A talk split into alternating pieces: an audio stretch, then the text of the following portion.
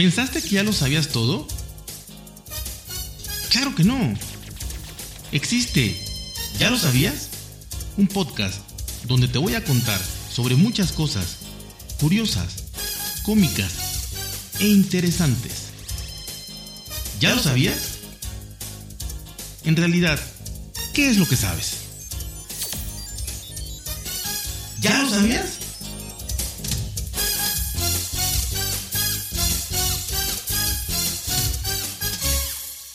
Hola amigos, ¿cómo están? ¿Cómo están? Bienvenidos, bienvenidos a otro episodio. Pero aquí estamos un día más para traerle una historia, una leyenda, algo que sucede muchas veces en, la mitología de muchos de, pues de los países, de los imperios y que realmente nos dejan sorprendidos de cómo... Eh, suceden cosas, suceden eh, apariciones de diferentes eh, a veces objetos, a veces eh, animales mitológicos, formas extrañas, eh, fantasmas y demás situaciones. Y bueno, hoy les traigo el tema de el basilisco. El basilisco, por si no lo conocen, aquí, ahora lo van a conocer. Se dice que el origen de basilisco se pierde en el tiempo. De los ojos de esta bestia descrita como una serpiente, y otras veces como un gallo, brota un poderoso veneno que congela el corazón. Imagínense algo así como una serpiente y un gallo. Así que la verdad es que es complicado referirse a ello. Y todo esto porque ha cambiado en el tiempo. Eh, de acuerdo a sus supuestas apariciones y encuentros con, con personas, pues han cambiado uno de los primeros eh, personajes en referirse a, este animal, a esta bestia, a este basilisco, eh, fue un monje benedictino, Beda, el venerable eh, Pierre de Beaubius, que data de 1206. de acuerdo con este, con este señor, el basilisco nacía de un huevo de gallina incubado por un sapo. Un huevo de gallina que era, eh, pues sí, calentado, incubado, el sapito ahí arriba supuestamente, eh, o quizá un sapo grandísimo, ¿no? Que lo cubría. El caso es que un huevo de gallina incubado por un sapo. En cambio, eh, había otra variante, digamos, del basilisco que era totalmente al revés. Era un huevo de sapo o, serpiente empollado por un gallo.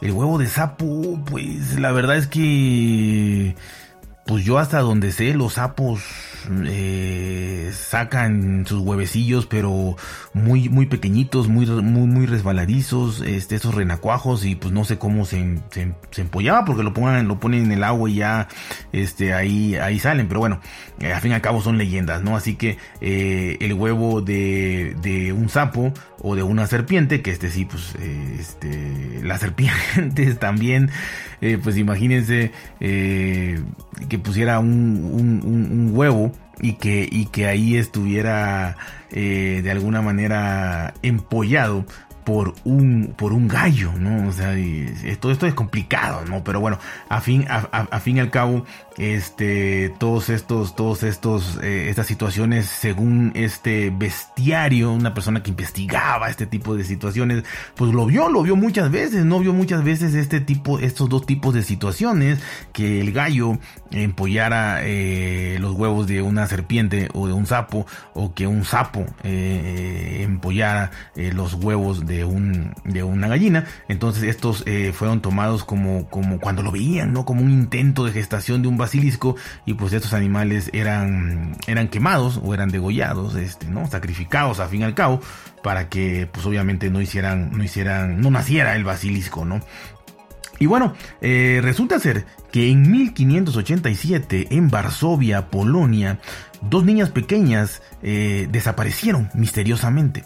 La madre de una de ellas y su niñera llevaban horas buscándolas hasta que la niñera se asomó al sótano, un sótano que tenían ahí, pero muy abandonado, muy en ruinas, ahí como que no bajaban en mucho tiempo, nada más aventaban cosas y ahí estaban, ¿no? Así que pues fue el último lugar donde buscaron, pero bueno, llegaron hasta ahí, un sótano en ruinas, y ahí estaban ambas niñas tendidas boca abajo.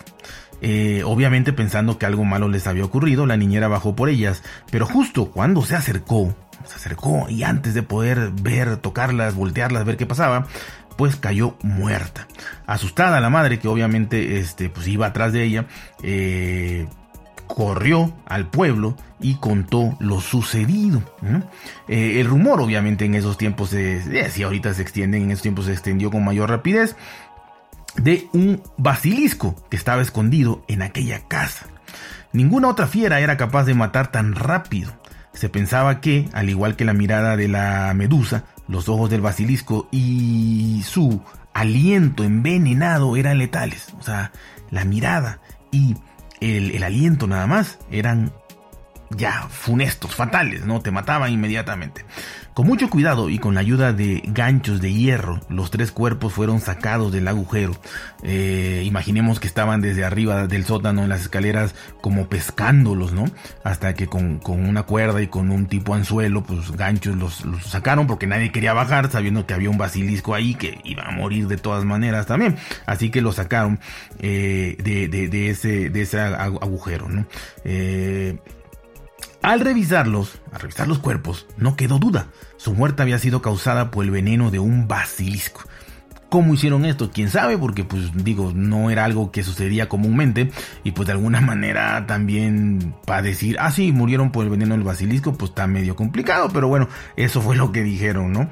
Eh, porque ya según ellos tenían ciertos rasgos de cómo moría esta gente y bueno, los ojos se salían de sus órbitas y su piel estaba pálida e hinchada. Ante este peligro, eh, que significaba obviamente la bestia, el basilisco, eh, el consejo del pueblo decidió enviar a un convicto, a una persona que estaba en la cárcel, que se llamaba Johann Fauder, este convicto, eh, pues obviamente estaba condenado a la pena máxima, este, en ese, en ese, en ese lugar y iba a ser sentenciado a muerte. Bueno, ya había sido sentenciado a muerte, no estaba esperando como para que lo mataran. Supongo que lo iban a arrocar, no, no mataban de otra manera por ahí. Entonces, eh, supuestamente, eh, de conseguir matar a esta bestia, recibiría el indulto. Así que le dijeron, ¿sabes qué? Queridísimo Johan, si tú bajas y logras matar al basilisco, pues obviamente ya te perdonamos la vida, sales eh, de la cárcel y todo está perfecto. Bueno, se sabía hasta esa época que el mejor modo para deshacerse de un basilisco es mostrándole su propio reflejo, ¿sí? Así como, como otras, otros tipos de, de supuestos este soluciones no la, la, más la más este fácil por así decirlo era mostrarle el reflejo no con, con algún tipo de, de, espejo o de o de mm, metal que reflejara no así que esto era esto era un método más fácil porque también había habían varias personas eh, varios este eh, mitos también que decían que solamente una mangosta una mangosta podía vencerlo o el canto de un gallo podían vencerlo, que quizá el canto del gallo era lo más fácil, ¿no? Pero bueno, dijeron que eh, este, mandaron a este hombre y le dijeron que pues fuera, fuera vestido con ropas negras de cuero y estaba recubierto de espejos, como que le pegaron espejos, ya había espejos, le pegaron espejos a toda su, su, ropa de piel negra para que por donde se moviera, pues supuestamente el basilisco lo, se pudiera ver reflejado y ahí acabara con ellos. Las crónicas de la época relatan que más de 2.000 personas se reunieron, afuera de la casa obviamente, para presenciar la casa del basilisco. Pasó una hora, pasó una hora sin que Faurer diera señales de vida. De pronto salió del sótano con la bestia sostenida por el cuello. No era, un, no era un animal muy grande. En los dibujos se ve muy muy grande, ¿no? Como un monstruo grandísimo pero realmente por lo que dice aquí, por lo que leí, no era muy, muy grande, o sea, mucho mayor que, que un gallo más o menos, ¿no? Entonces, este, sí, obviamente como volaba y, tenía la cola muy larga y todo, pues se veía más, más majestuoso, más grande, pero en realidad, pues sí, o sea, él, eh, el hombre lo podía sostener del cuello sin ningún problema. Así que así salió eh, como un campeón con la bestia sostenida por el cuello. Eh, temirosos de ser temerosos de ser asfixiados por el veneno eh, la gente la multitud porque si si decían bueno y si no está totalmente muerto y de repente echa un vaho ahí pues vamos a morir todos, ¿no? Así que eh, todo el mundo echó a correr, nada más vio que salía este hombre. Entonces llegaron ahí a verlo cómo lo cazaba, pero cuando ya salió con, con el basilisco cazado, se huyeron todos, cosas inentendibles. Pero bueno, solamente quedó el viejo y sabio concejal del pueblo que se acercó a examinar a la criatura. Obviamente pues la sabiduría, ¿no? Por eso era concejal, llegó y vio y, analizó y dijo, sí, doy fe de que está muerto y de que es un basilisco. El monstruo tenía piel verrugosa y escamosa, más o menos como de serpiente, de, de cocodrilo, algo así, ¿no? Eh, cabeza de gallo, ojos de sapo y cresta como una corona. Entonces tenía como, como un gallo, pero la cresta era, era, era, se veía eh, bien, bien definido que era como una coronita. Bueno, la piel escamosa y verrugosa, cabeza de gallo y ojos de sapo. Así que esto era, esto era muy, muy, muy, muy extraño y muy complicado, ¿no? Eh, no se sabe bien a bien qué, qué, fue de ese basilisco, o sea, dónde quedó, qué le hicieron. Seguramente lo quemaron, era lo más, lo más, lo más probable en ese momento, pero no, no, no se supo qué pasó. Sin embargo, eh, las apariciones, pues, eh, repito, a lo largo del tiempo, de estos tiempos medievales, se fueron dando historias de que salió por acá, salió por allá y demás. Pero bueno, otra que sí fue conocida, digamos bien documentada, como la primera de Varsovia, esta también fue bien documentada, y eh, fue casi 150 años después cuando otro de ellos, otro basilisco, fue visto en la localidad de Renwich, en el norte de Inglaterra cuando durante la restauración de la iglesia del pueblo estaban ahí eh, los fieles eh, restaurando esta iglesia, remodelándola, emergió de entre los cimientos. Entonces era una criatura también que, que estaba eh, asociada al mal, ¿no? O sea, sale dentro de, debajo de, de, la tierra de una iglesia en donde estaban remodelándola, pues no era nada bueno, ¿no? Entonces emergió de entre los cimientos. A diferencia del, basilisco de Varsovia, este era mitad gallo, mitad reptil. O sea, aquí cambia, ¿no? Cambia un poquito la, la, la, la fisionomía, la historia eh, de, de, de, esta bestia, de este basilisco, pero al fin y al cabo era entre un gallo y, y como tenía la cola larga, pues parecía una serpiente y la piel y demás pero era más como un gallo. Van a ver la foto que les voy a dejar ahí en la, en la portada del episodio y era más como un gallo, ¿no? Así que, eh, eh, y tenía alas de murciélago. Aquí ya variaba, ya no era alas de, de, de, un ave, de, como de un, de un gallo, sino de murciélago. Y bueno, eh, se dice que comenzó a volar en círculos dentro de, de, la iglesia y a perseguir a toda la gente, así como que bajaba y te tenías que agachar y volvía a subir y, daba vueltas en círculos y, y así así este, toda la gente ya me imagino despavorida y corría o se agachaba o se refugiaba y demás en donde podía. Y bueno, ante tal situación, eh, un hombre llamado John Talantire tomó una vara de cerval. Este era un árbol eh, eh, en esos tiempos y en esos lugares conocido por que tenía muchas propiedades mágicas. Los magos, los brujos y esos hechiceros, chamanes usaban estas, estas varas de, cerval. Y bueno, y con esta vara, con ayuda de esta vara, este hombre luchó contra él.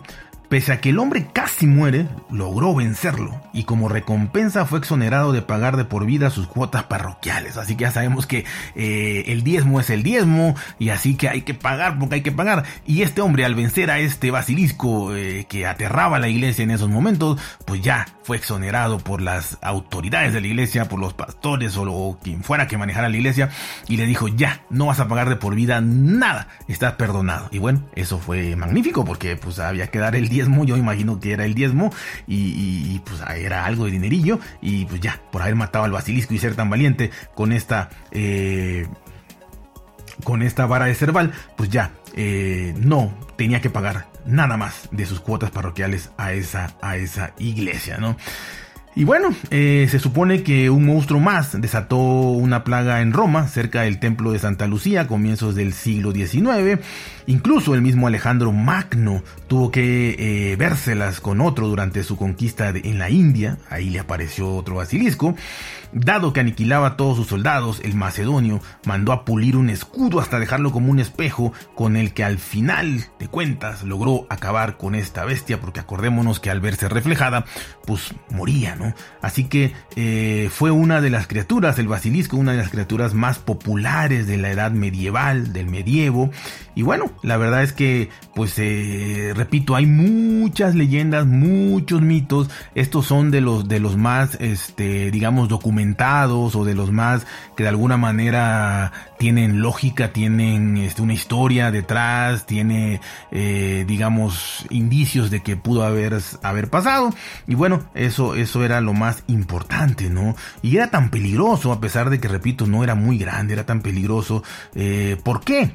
porque pues podía matar con la mirada, te, podía ver, no sé, de qué manera fea o así, te podía matar, eh, también su veneno eh, era tan poderoso que con su sola, su sola presencia y su solo olor, su solo eh, expiración, su, su, respiración, su vaho, eh, lograba matar en segundos a todo aquel, eh, pues dice inclusive que planta, animal, hombre, cualquier cosa viva que estuviera a su alrededor a varios metros a la redonda, este, este, este olor, este vaho, este veneno que, que, emanaba de él, podía matar. Entonces, pues era algo, algo que no necesitaba ni siquiera tocarte, ¿no? Aunque repito, hay muchos también, este, eh, ¿cómo se dice? Muchas historias alrededor de esto, porque repito, pues el que estaba volando ahí en la iglesia, pues lo vieron varios, estuvieron, estuvo muy cerca, a, centímetros quizá de los que pasaba volando y, y, este, y te tenías que agachar y demás. Entonces, pues ahí no mató a nadie. Ahí realmente quizá era otra especie de basilisco, ¿no? Que, que de alguna manera no, no, no cumplió con estas características. Pero eso se decía, ¿no? Se decía que podía matar con la mirada, que podía matar con el aliento. Otros decían que podía matar eh, si lo veías. Otros decían que pues sí lo podías ver, pero no ver el reflejo, o sea, no verlo tú en, en, un espejo o en una cosa que lo reflejara porque te morías. Entonces, como toda leyenda, como toda buena, buena, buena leyenda, eh, hay millones de, posibilidades, de situaciones y de, y de anécdotas eh, que la gente cuenta y dice y documentos que, que obviamente habla, hablan de este, de este animal, de el basilisco y, y lo, en lo que en todos, todos coinciden Mm, más o menos, la mayoría, es que eh, la mirada, la mirada era letal, la mirada letal del basilisco, así que había que como que ir entregachado y verlo por donde iba y tener cuidado, y este, y, verlo quizá tú de trasera o verlo de ladito, pero que no te viera él tanto, y ahí radicaba la dificultad de matar a esta bestia, ¿no?